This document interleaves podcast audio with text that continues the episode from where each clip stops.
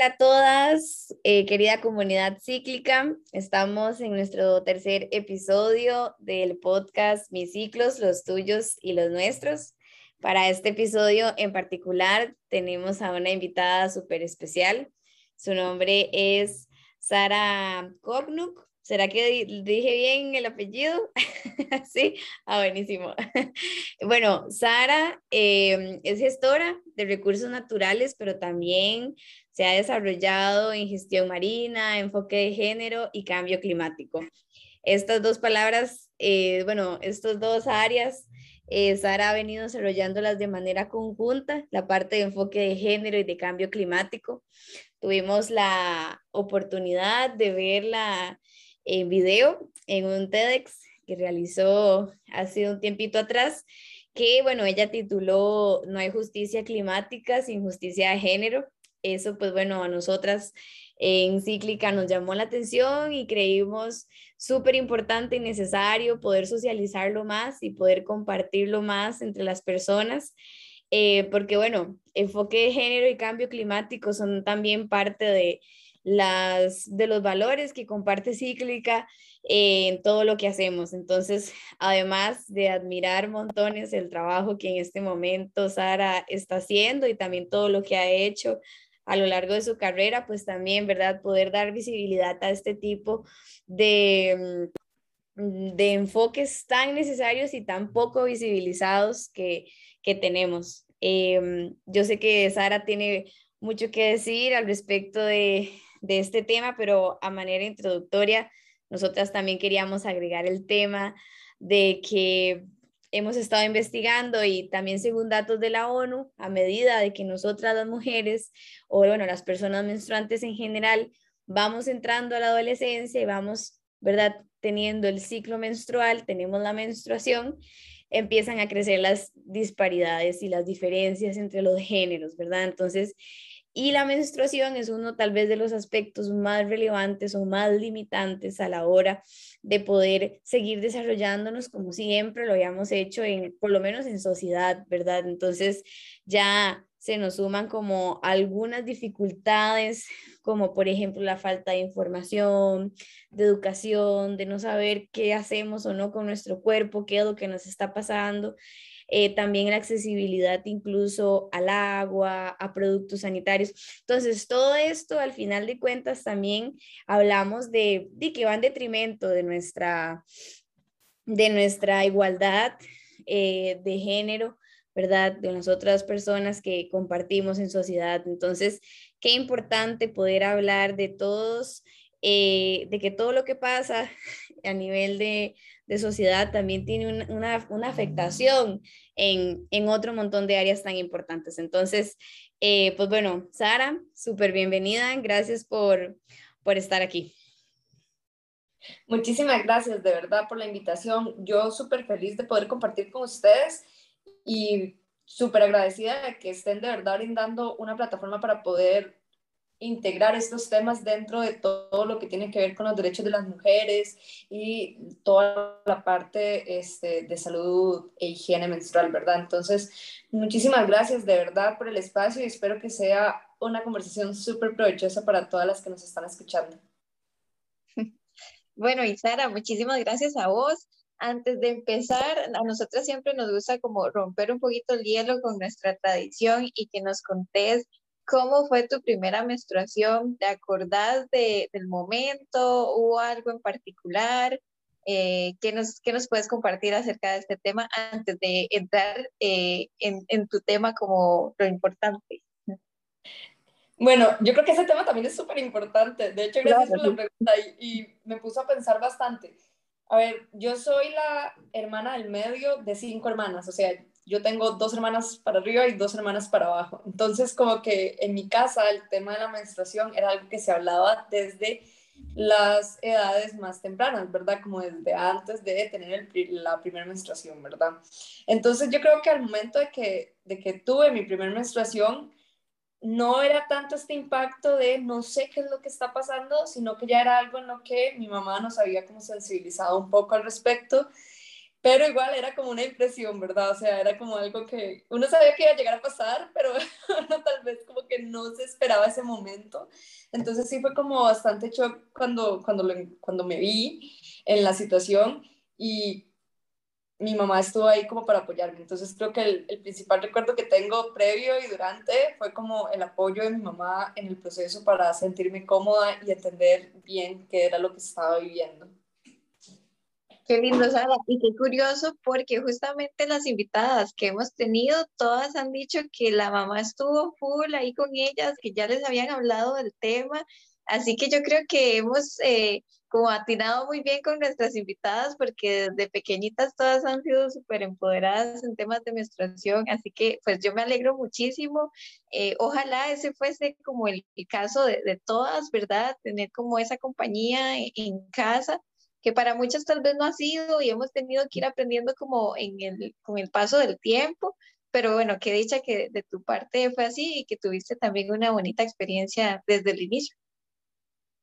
Sí, de verdad yo estoy muy agradecida con todo el apoyo de mi mamá en esta parte propiamente, bueno, y en todo en general, incluso dentro de los temas que vamos a hablar ahora, creo que en gran medida se deben justamente como a esa visión y apoyo que siempre sentí de parte de ella.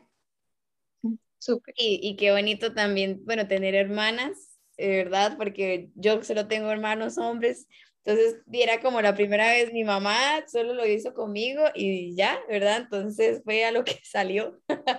Pero ya tal vez tu mamá he tenido como más práctica. Que bueno. ya había pasado Exacto.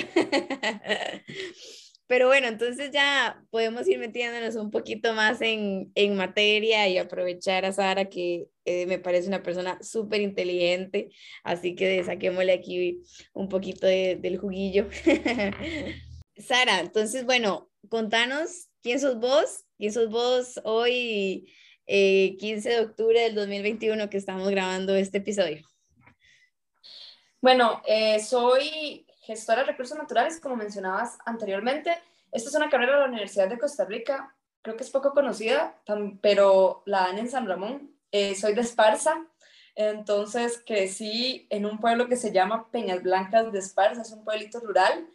Eh, soy consultora actualmente, trabajo apoyando distintos procesos de formación y, y, empoderamiento de personas jóvenes y adolescentes en acción climática principalmente. Eh, y también un poco relacionado con el tema de los derechos de la niñez. Y eh, estoy en este momento, a hoy, 15 de octubre, preparándome para ir a la conferencia de las partes de la Convención Marco de Naciones Unidas sobre Cambio Climático, que probablemente la van a ver en, en periódicos y demás como COP26. Y pues nada, también como aprendiendo a sobrellevar ya como este reintegro a la nueva normalidad, ya con vacunación y demás. Entonces, creo que, que, estoy como aprendiendo a llevar el ritmo de, de la sociedad a hoy.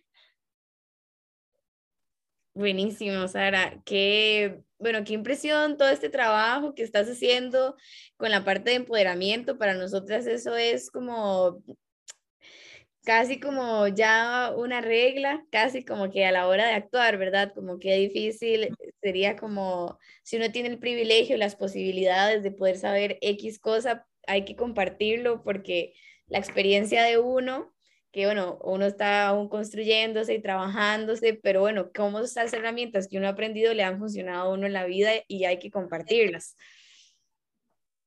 Totalmente de acuerdo. Justo eh, bueno, metiendo como ahí el tema del empoderamiento climático, justo hacia esa línea va, ¿verdad? El empoderamiento climático trae educación, sensibilización, formación, la parte de movilización, como incluyendo las manifestaciones que se han hecho bastante reconocidas a nivel global de jóvenes movilizándose en las calles por la acción climática. También está la cooperación entre países, pero el componente de educación yo creo que es como el básico y fundamental dentro de todo el trabajo que, que estamos haciendo ahorita. Sara, escuchando tu charla de TED, lo que vos decías era que las mujeres tenemos una fuerte relación con la naturaleza. Eh, ¿Cuál es esa relación? Porque bueno, yo estudié biología y, para mí ha sido siempre, ¿verdad? Desde pequeñita me encantaban los animales, siempre andaba tocando los perros por todo lado, eh, que gallinas, que pericos, que por todo, ¿verdad? Y más en Costa Rica que tenemos en la naturaleza afuera, ¿verdad? De, de, nuestra casa en un segundo. Eh, pero ¿cuál es la, la, relación específicamente de las mujeres como tal con la naturaleza para vos? Sí, yo creo, bueno, primero para mí, este, está muy relacionado justamente con este pueblito que les comentaba de Peñas Blancas. Eh, digamos, ahí me pasó exactamente lo que estás comentando, Andy, de, de, relacionarse mucho con el entorno en el cual estábamos creciendo, yo creo que eso quizás es como una realidad bastante eh, frecuente para personas en Costa Rica, ¿verdad? Como sobre todo en personas rurales, que crecimos así como rodeados de bosques y con los animales alrededor y como teniendo un tipo de relación más directa. Pero el tema es que dentro de esta misma realidad, el ejemplo que yo tenía de quienes cuidaban a la naturaleza eran mujeres. Entonces yo creo que esta relación con la naturaleza ha venido por un proceso de construcción social en el cual las mujeres han sido quienes han asumido como esa primera línea de defensa, ¿verdad? De la naturaleza. Incluso lo vemos en otros grupos que son más intrínsecos de esta defensa de la naturaleza, como son pueblos indígenas, son mujeres quienes están siempre asumiendo como estos roles más de liderazgo y protección de la naturaleza. Entonces, yo creo que eh, las mujeres y su relación con la naturaleza ha sido que han encontrado ahí todo un nicho en el cual desarrollarse plenamente, en el cual eh, tal vez no, no hemos encontrado como este machismo que encontramos en otros espacios, sino que encontramos espacios para podernos desarrollar de manera plena y eso era lo que yo veía desde niña, veía a mi mamá, a mi abuela, pudiendo desarrollarse plenamente en torno a la naturaleza, pudiendo crecer ellas mismas a través de su relación con la naturaleza, generando ingresos, eh, eh, sosteniéndose, ¿verdad? Entonces, yo creo que nuestra relación con la naturaleza viene dada por ese encuentro que hemos tenido en el cual logramos desenvolvernos plenamente y eso a veces lo vemos, ¿verdad? Como, como un pro y un contra, el encontrar ese nicho. ¿Por qué? Porque quiere decir que nos falta demasiado para lograr que el resto de espacios sean igual que este espacio que encontramos con la naturaleza, ¿verdad? Pero a la vez yo prefiero verlo como algo sumamente positivo de que las mujeres han estado ahí resguardando la naturaleza y que además ahora son quienes están liderando muchísimos procesos de acción climática en sus comunidades. Sí, y además de que la naturaleza como tal se ha llamado eh, la madre naturaleza, ¿verdad? La Pachamama. Entonces, bueno, por ahí también hay una relación como femenina hacia la naturaleza, ¿verdad? Y yo creo que las mujeres en especial nos conectamos bastante em, con, con, la naturaleza, porque bueno, me acuerdo también mi abuelita, ahora que lo, vos lo decís, mi abuelita era de Upala y ella desde siempre fue em, agricultora, ella lo que hacía era sembrar frijoles, entonces de eso se mantenía y así tuvo a sus casi 11 hijos, creo que fueron, algo así, em, que son un montón y fue madre casi que soltera, así que qué lindo que nos vayamos como a las raíces y ver como todas esas mujeres que han estado al lado de nosotros y que todas han sido de alguna otra forma eh, activistas o, o cercanas a la naturaleza. Sí, de hecho a mí me gusta mucho eso que acabas de decir porque al final ese es el activismo hacia el cual deberíamos de aspirar, ¿verdad? Como personas que desde su cotidianidad están ahí transformando y cuidando la naturaleza sin siquiera darnos cuenta. De hecho, bueno, toda esta corriente del ecofeminismo lo que nos dice también es que las mujeres hemos encontrado un punto en común con la naturaleza a través de justamente esta represión que vivimos a nivel social, ¿verdad? Como que la naturaleza sufre todos estos procesos extractivistas, sufre todas estas, eh, toda esta violencia de parte de las acciones humanas y las mujeres como que nos hemos sentido empáticas con la naturaleza. Básicamente el ecofeminismo llama como a eso, ¿verdad? Que las mujeres, la naturaleza, compartimos una lucha que nos pasa por el cuerpo y que nos pasa también por nuestro diario vivir y que por eso vamos a estar como tratando de defenderla porque defenderla al final termina siendo como un acto de liberación para nosotras.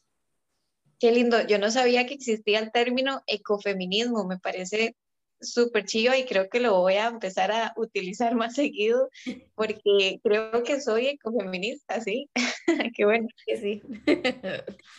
Sí, a, a, muchas personas creo que, que, termina pasando como, como esta línea, ¿verdad? Como muchas mujeres y, y les termina pasando como justamente esto cuando descubren como este concepto.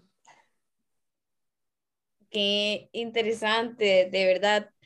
o sea, no sé, me, como que me, me, me vuela la cabeza, ¿verdad? Como entender como todo esto y, y cómo tiene como tantas ramas, ¿verdad? Como tantas aristas hacia donde uno se puede ir, porque ya somos súper complejos como seres humanos, ya la Tierra es súper compleja, ¿verdad? Entonces, como, como que es impresionante como desde las trincheras de cada, ¿verdad? Tal vez nosotras con nuestros productos, vos con tu activismo y todo lo que haces, como, ¿verdad? Poco a poco sentimos esa necesidad de poder de hacer algo al respecto, porque y tal vez uno es muy pequeñito ante toda la contaminación que generan en países gigantes como Estados Unidos y China, y, y es verdad, es como, bueno, no, yo no soy nada, ¿verdad?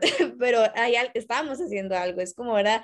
La necesidad de poder decir, estoy aportando mi granito, literal, mi granito de, de arena a esto. Entonces, bueno, yo me encantadísima de saber como todo esto acerca del ecofeminismo. Y, y Sara, entonces, a partir de esto, hablemos de cómo podemos lidiar con la necesidad de gestionar nuestra menstruación para poder seguir desarrollándonos como las personas en sociedad que queremos ser y que deseamos ser y que necesitamos ser además para poder gestionarla con productos eh, y que tal vez no afecte tanto al ambiente, ¿verdad? Ah, yo he escuchado también como ciertos comentarios eh, de dejen de culpar a las mujeres porque están contaminando por los productos tradicionales, pero al mismo tiempo, ¿verdad? ¿Cómo podemos ir, ay, no sé, como dando un par de pasos? Tampoco es como darnos por, ¿verdad? Por el pecho y decir soy la peor mujer del mundo, porque tampoco, ¿verdad? Todos los contextos son súper diferentes. Entonces, ¿cómo podemos ir encaminándonos? De hecho, que eso que mencionaste justo encaja como con lo que estabas diciendo anteriormente del contexto de desigualdad, ¿verdad? Como que ya cuando, cuando de repente empiezan estos comentarios y que, y que son más frecuentes de lo que creemos y que incluso cuando estamos en esta acción climática y ambiental se nos juzga incluso, ¿verdad? Como, ¿cómo es posible que si usted está en acción climática ya no cambió todos sus productos sin considerar que muchas de las personas este, menstruantes que están en, acción climática, pues no tienen recursos, ¿verdad? O sea, no, no tienen como recursos para poder comprar estos productos que yo creo que una línea súper urgente y que es una línea que debería estar siendo el centro de muchas de las abogacías que se hacen por acción climática, es buscar que estos productos sean accesibles en términos económicos para todas las personas, ¿verdad? Porque eso nos va a ayudar a poner un poco más parejo el piso, ¿verdad? Que, que si queremos eh, contribuir de esta manera, podamos hacerlo. Porque sí, lo cierto es que hoy es como todo, todo algo muy nuevo. Yo estoy empezando como con la copa y yo me acuerdo que fue hasta ya ahora que estoy trabajando que me la pude comprar y yo siempre había querido y siempre había cargado como con esta culpa, ¿verdad? Y todo lo demás. Y fue hasta ahora que ya había podido tener mi propio ingreso y que, que era un, es un ingreso que me permite hacer este tipo de cosas, este, ya, ya yo siento como que me liberé un poco de esa culpa. Entonces creo que lo primero que me gustaría transmitir es que no tenemos que sentir culpa de eh, los recursos que estamos usando en el momento que tenemos según nuestras realidades, porque yo creo que también el acceder a este tipo de, recursos, eh, de materiales, son menos contaminantes, también viene relacionado justo con, con el entorno en el cual nos encontramos. Entonces, que no sientan como esta culpa y que realmente podemos ir haciendo pequeños cambios, ¿verdad? Ya sea como desde la parte de buscar etiquetados que sean, que nos garanticen que los procesos van siendo menos contaminantes, empezar a, usar cosas más reutilizables, la disposición que le damos a los recursos, este, este tipo de cosas, ¿verdad? También a las personas que nos están escuchando y que quizás tienen más acceso a recurso financiero, yo les invitaría a apoyar a las campañas que se hacen, ¿verdad? Como de, compra una copa y le regalamos una copa a una chica que está en condición de vulnerabilidad social. Como ese tipo de iniciativas que además van en cadena para apoyar a más personas. Y yo creo que podemos también ir como un poco más allá de los recursos como tal que nos propiamente que usamos, ¿verdad?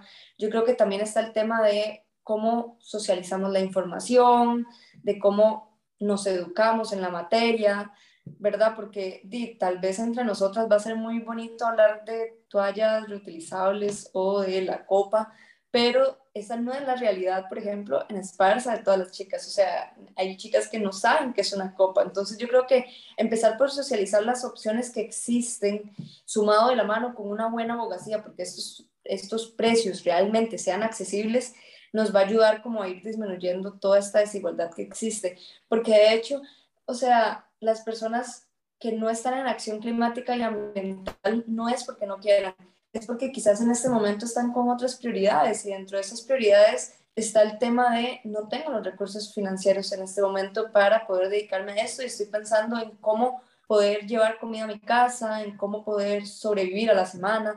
Entonces, yo creo que empezar a hacer este tipo de políticas que nos permitan que las personas puedan de verdad acceder a recursos sociales y económicos, nos va a permitir y garantizar reducir toda esta desigualdad y por lo tanto involucrar a más personas. Y claro, en un contexto de pobreza, en un contexto socioeconómico complejo, las mujeres son quienes llevan la peor carga, ¿verdad? Porque tenemos que preocuparnos justamente de temas como nuestra menstruación.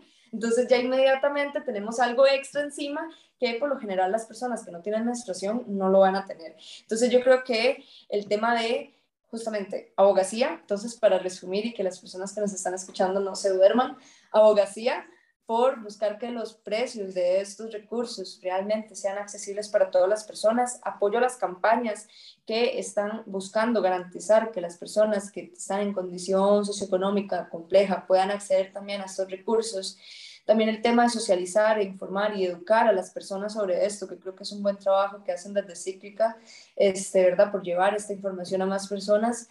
Eh, y también el tema de cómo buscar alternativas para que las personas puedan acceder. Ya sea, no podemos participar en una campaña, bueno, pero entonces pongámonos de acuerdo justo para ir buscando estos otros caminos alternos a través de los cuales toda una comunidad pueda saber sobre cómo gestionar de manera más amigable con el ambiente, la menstruación, pero nuevamente este, no, no va a ser un tema que, que, nos haga sentir culpables, ¿verdad? Este, hay que entender que es parte justamente de, esas, de esos componentes biológicos que acrecientan la desigualdad y que justamente tenemos que incorporarlos dentro de todo lo que hacemos.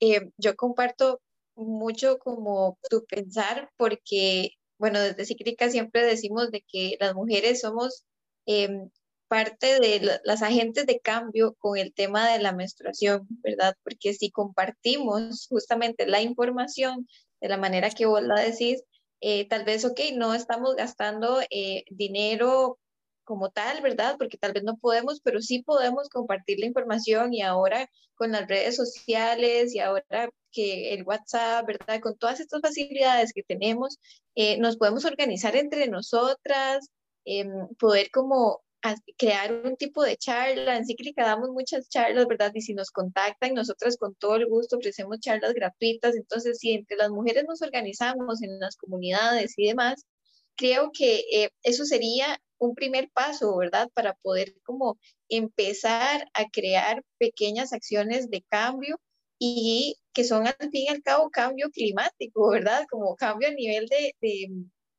de, esfuerzos eh, para apoyar a la problemática, porque como bueno, como vos también lo decías, ok, tal vez los productos son un poco em, caros o altos en precio, ¿verdad? Pero si lo vemos con el paso del tiempo, realmente es un ahorro económico muy grande. Em, tal vez al inicio cuesta un poco poder sacar del bolsillo los 18 mil colones que cuesta la copa, ¿verdad?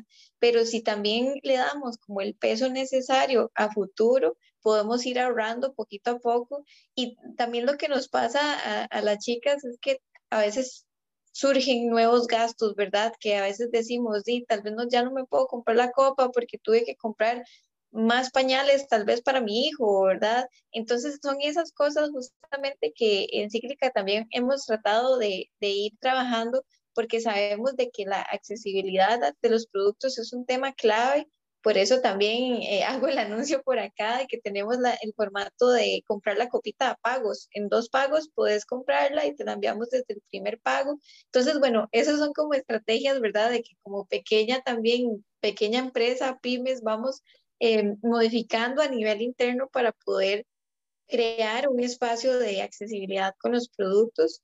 Em, pero bueno, eso es como parte de, lo que te quería comentar porque me llama mucho la atención de que vos tengas como estos enfoques tan claros y tan importantes. Y también quería agregar como, como esta historia tan linda, humilde y sincera que contás de tu proceso con la copa. Cuando tuve el dinero, me la compré porque era algo que anhelaba. Entonces, tal vez, ¿verdad? Como los sueños de uno, cuando tenga trabajo me voy a comprar un carro, ¿verdad? Entonces también como de como darse, ¿verdad? Ese espacio, ese anhelo y no sentir la culpabilidad, sino más bien de cuando tenga platita voy a poder eh, hacer el cambio que quiero, ¿verdad? Entonces también es, es como lindo, ¿verdad? Poder darse ese espacio, es un proceso, la copa por sí sola, desde antes de comprarla, es un proceso de autoconvencimiento, de necesidad, de la compré y entonces ahora aprendo a ponérmela y nos hacemos amigas y enemigas y otra vez amigas, ¿verdad? Entonces, como que es lindo poder verlo de esa manera también. Sara, y bueno, ya que hablamos un poquito de los productos, ahora hablemos de cómo nosotras podemos alzar nuestra voz para poder ser escuchadas en estas luchas ambientales Em, sabiendo de que hay otro montón de temas, ¿verdad?, que podemos ir relacionando, pero como como mujeres, ¿verdad? Podemos alzar la voz porque a veces nos da miedo, a veces nos sentimos limitadas. Em, ¿Y vos cómo has hecho en todo este proceso? Bueno, yo creo que vos diste antes como en el clavo, Angie, cuando mencionaste lo de organizarnos. Yo creo que lo primero es como clave.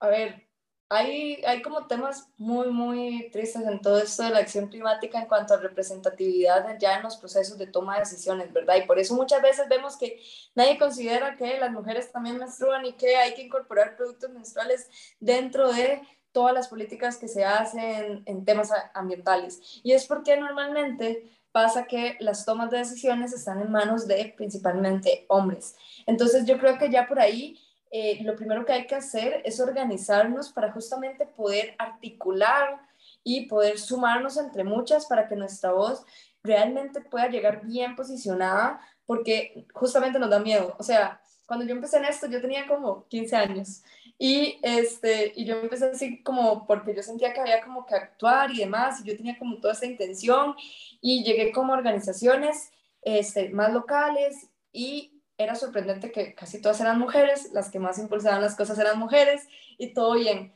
Paso al espacio ya más nacional de jóvenes y me doy cuenta que el espacio estaba casi tomado por hombres. Entonces, ya ahí es donde se ve como esta brecha, ¿verdad? Las mujeres eran las que estaban como full tomando acción en lo local y ya en el espacio nacional eran hombres quienes estaban principalmente ahí. Y claro, yo 17, 18 años ya en ese momento, eh, obviamente yo no soy la Sara ahora, yo no iba a llegar como llegué ahora, que probablemente llego y me planto más fácil y, y, ya no me da miedo encontrarme un espacio de hombres, sino que en ese momento obviamente yo sentía como todo este miedo, ¿verdad? Entonces yo creo que el primer paso que siempre deberíamos de tener es poder encontrar esa red de soporte de más mujeres a través de las cuales encontrar confianza y vincularnos para poder sumar nuestras voces. Formas de sumar nuestras voces es bueno, primero eh, a través de la articulación con más mujeres a nivel local. Segundo, yo creo en el poder que están dando las redes sociales para poder alzar nuestras voces. Eh, hay mensajes que se están amplificando que ni nos damos cuenta del nivel de amplificación que están teniendo. Yo a veces me sorprendo porque veo como tweets, de, digamos, como los, las publicaciones que se hacen en Twitter y están publicadas en una portada de un periódico o hay tomadores de decisiones basándose para responderle a estas personas a través de redes sociales. Entonces yo creo que el poder de las redes sociales es saberlo usar y el poder posicionar ahí estos temas, ¿verdad? Este, por ejemplo, ahora está bastante el tema de justamente el precio de los recursos de los productos menstruales. Entonces yo creo que por ahí está un buen elemento para irnos colocando. Luego, otro es a través de los procesos que se van realizando tanto a nivel local como más a nivel nacional de consulta. Hay que estarnos sumando a los procesos en los cuales están pidiendo que las poblaciones participen. Y sabemos que no siempre las mujeres y sobre todo personas este, menstruantes, ¿verdad?, van a poder participar en estos procesos y más cuando se da el tema de que son mamás. Entonces también yo creo que nuestro rol, ya estando ahí adentro, o ustedes que tienen como una buena plataforma, es buscar que los espacios incorporen también a estas mujeres. ¿Y cómo se hace eso? Bueno, garantizando que puedan llevar a sus hijos e hijas, garantizando que puedan eh, hacerse en horarios que no, que no choquen como con los horarios de clases o demás este, garantizando, ¿verdad? Como el acceso, por ejemplo, a un servicio sanitario donde vayan a estar haciendo la consulta, que no sean como algunas consultas que se hacen ahí en una cancha de fútbol y ya por eso yo estoy menstruando, no puedo ir a esto. Entonces, o sea, como garantizar que las condiciones sean propicias para que realmente puedan estar participando. Entonces, yo creo que esas serían como las cosas desde mi experiencia, desde lo que yo he podido experimentar y hacer, que recomendaría a las personas. Primero ver qué está pasando en un local, sumarnos, articular y empezar a incidir en los procesos en los cuales está participando y el uso de las redes sociales pues me parece una herramienta clave que tenemos ahí al alcance y que quienes la tenemos deberíamos de estar explotándola bastante. Buenísimo, Sara. Y de hecho, bueno, nosotras tuvimos la oportunidad también de mm, colaborar en la, en la formulación del proyecto de ley para que se incluyeran estos productos de gestión menstrual en, en la canasta básica aquí, pues en Costa Rica. Y pues bueno, para nosotras fue como increíble la oportunidad y bueno, se, se mandó, ¿verdad?, el proyecto y está como ahí en la asamblea, pero entonces ahora nos queda como la parte más difícil de poder hacer como la bulla necesaria, ¿verdad?, como para que le tomen la importancia que tiene este tipo de, de, de acciones que tal vez podemos estar haciendo desde, nuestro, desde nuestra trinchera, pero entonces es ahí como donde yo también tomo nota de de todo lo que estás diciendo, ¿verdad? De todo ese activismo y cómo podemos como de no parar, es como un no parar en este tema porque de ahí hay otros temas que también son importantes, ¿verdad? Entonces hay como que, ¿verdad? Elevarlo a la sociedad y poder ir educando, ¿verdad? En todo este tema de la importancia que tiene todo esto. Sí, justamente también como sensibilizar al torno al proyecto es sumamente importante, de verdad. Y, y sí, en redes yo he visto que se ha, movido bastante el tema y yo creo que es importante como sensibilizar y que más personas entiendan el por qué es importante, o sea, que no vean como llaman a veces, ¿verdad? Como este capricho las feministas ahora, o sea, no, no es un capricho, estamos hablando de un tema para reducir las brechas de desigualdad que existen actualmente, por un tema también de responsabilidad social, por un tema incluso de la responsabilidad económica que justamente deberían estar teniendo eh, las empresas, ¿verdad? y, empresas pequeñas, medianas y grandes, así como justamente lo que ustedes están haciendo de promover este tipo de iniciativas. Entonces yo lo veo más como un tema de, de, de hay que reducir la desigualdad y este es uno de, los caminos para hacerlo y de la mano con el tema ambiental que claramente en Costa Rica pues es toda una política de Estado que, que debe verse de todas las áreas y que yo creo que ya es como un buen momento dejar de, de hablar solo de ambiente y ya de manera independiente, como si no fuera algo que está intrínsecamente relacionado con toda la parte social del país, con toda la parte económica y que esto nos va a pasar por el cuerpo de distintas maneras y una de esas es justamente nuestra menstruación. Bueno, Isara, y justamente estás hablando acerca de la importancia del por qué las mujeres hacemos nuestra voz en la lucha ante este cambio climático, porque sabemos de que este tema es súper amplio pero ya hay muchas mujeres en Costa Rica que lo están haciendo. Bueno, vos sos un ejemplo de ellas, ¿verdad? Eh, y contame como cuáles otras conoces vos de que están actualmente eh, pues activas en esta lucha constante. Bueno, muchísimas gracias por esa pregunta también. Bueno, a mí me encanta siempre hablar como de referentes que yo tengo actualmente y que creo que fueron como en parte quienes me motivaron a, a tomar ciertos caminos en la vida, en la acción como tal, que son como Melania Guerra. Melania es oceanógrafa y es, en serio, bueno, la pueden buscar como Tica Polares siempre en redes sociales. Melania es fuente de conocimiento y es buenísima. Está también Mónica Araya, que justamente ahorita está liderando, bueno, liderando una campaña por la movilidad eléctrica a nivel global. Y está también Cristiana Figueres, que Cristiana fue lideresa del Acuerdo de París, que es como el acuerdo que rige en temas de cambio climático. Entonces, yo creo que hemos hablado como mucho de esta parte ambiental, ¿verdad? Pero tal vez para las personas que nos están escuchando es porque es como un elemento clave dentro de la acción climática, ¿verdad? Más para un país como Costa Rica, que somos puros ecosistemas y que nuestro desarrollo ha estado muy ligado con la naturaleza. Entonces yo creo que siempre lo digo como si nosotros y nosotras cuidamos a la naturaleza, la naturaleza nos va a cuidar, ¿verdad? Que es como retomando esa primera pregunta de, de esta relación entre las mujeres y la naturaleza. Y yo creo que eso es a nivel general y es algo que todas y todos deberíamos como entender. En el momento en que la empezamos a cuidar, la naturaleza nos va a cuidar porque la naturaleza es como nuestra principal barrera ante los efectos del cambio climático. Entonces, todo lo que hemos hablado acá de temas ambientales está totalmente relacionado con la acción climática, justamente porque las, digamos, la naturaleza la tenemos que cuidar como una acción climática. Y la importancia de que las mujeres alcen su voz, de que empecemos a, verlas en todos los procesos de toma de decisiones, ahí tomando decisiones como tal, este, continuando liderando los proyectos, es que nos permite tener su perspectiva, nuestra perspectiva dentro de las cosas, ¿verdad? Porque estamos hablando que a nivel mundial somos más de la mitad de la población. Entonces, o sea, estamos hablando que si no se logra incluir a las mujeres en estos procesos, realmente no estamos incorporando de todas las perspectivas, no estamos incorporando las, a las personas como tal. Entonces, solamente estamos generando más leyes, generando más eh, decisiones, tomando decisiones que incluyen a menos de la mitad de la población mundial.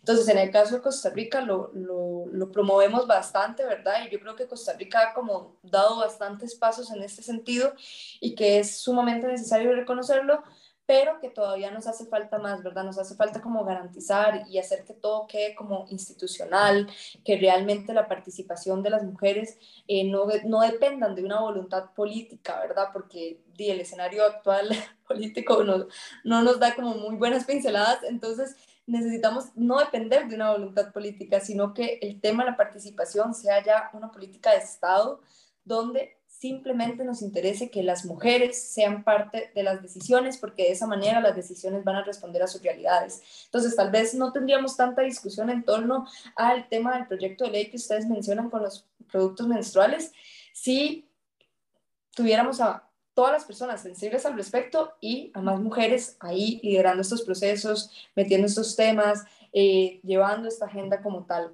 Entonces yo, yo creo que esa es como la importancia de que las mujeres estemos en acción climática en todos los niveles, incluyendo los procesos de toma de decisión, de que logremos que los procesos de acción climática respondan a nuestras realidades y que acciones como eh, gestionar nuestra menstruación también pueda ser incorporada porque es parte de nuestra realidad. Ay, qué lindo, me encanta. Yo quiero hablar como vos. Qué lindo, de verdad. Entonces, no, Sara, para ir cerrando, porque la verdad es que haces un, o sea, tienes como una facilidad como para resumir y todo lo que hablas. Entonces, para ir cerrando, ¿qué le dirías a todas las Saras de 15 años que andan por ahí y que quieren hacer algo y que no saben cómo empezar y que se sienten pequeñitas? ¿Qué les podrías decir para que pues para que se animen a, a empezar un camino como el que vos has seguido? Bueno, primero que pregunta más bonita, gracias.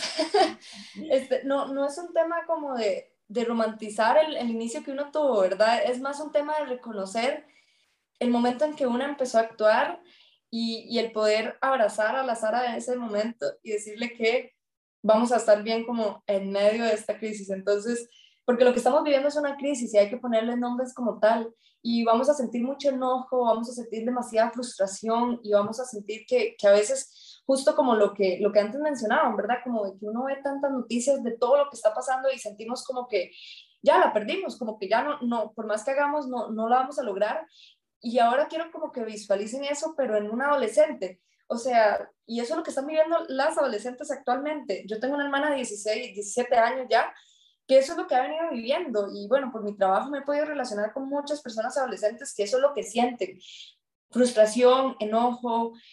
Y hay una adolescente de, de Argentina, de hecho esta frase la mencionó cuando todavía era menor de edad, y es como que la salida de esta crisis es colectiva y que hay que transformar nuestra indignación en acción.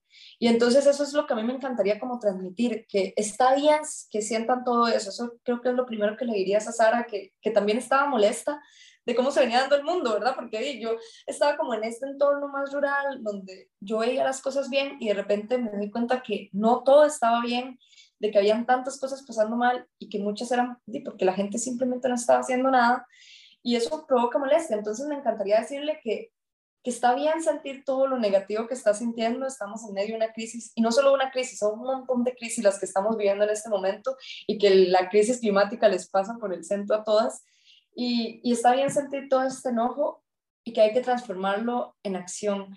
Y esa transformación en acción es lo que nos va a permitir ir sumando a más y más personas para que cada vez podamos acercarnos más a esta transformación social, económica, que nos permita seguir poniendo en el centro la naturaleza y poder avanzar junto con derechos humanos y principalmente reconociendo a las poblaciones más vulnerables y reconociéndonos a nosotras, reconociéndose a ellas mismas como población vulnerable por toda la desigualdad socioeconómica que vivimos yo creo que ese es el camino que tenemos que seguir, actuar, transformar y de verdad poder hacerle frente a esto sin echarnos la culpa encima. Me encantaría decirle a todas esas aras que no se echen la culpa encima, ustedes no tienen la culpa de lo que estamos viviendo y más bien estamos asumiendo eh, una deuda, ¿verdad? Estamos asumiendo una cuota que no es de nuestras generaciones y que la estamos asumiendo como, como si fuera nuestra responsabilidad porque queremos hacer algo bueno por el mundo y queremos seguir viviendo en un planeta como en el que hemos habitado desde que nacimos.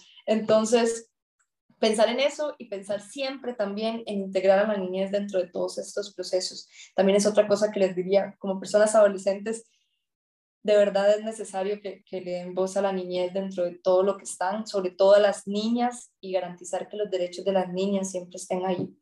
Entonces, eso es como lo que me encantaría decirle a esas aras que están por ahí y que ojalá la vida nos haga toparnos para poder actuar juntas.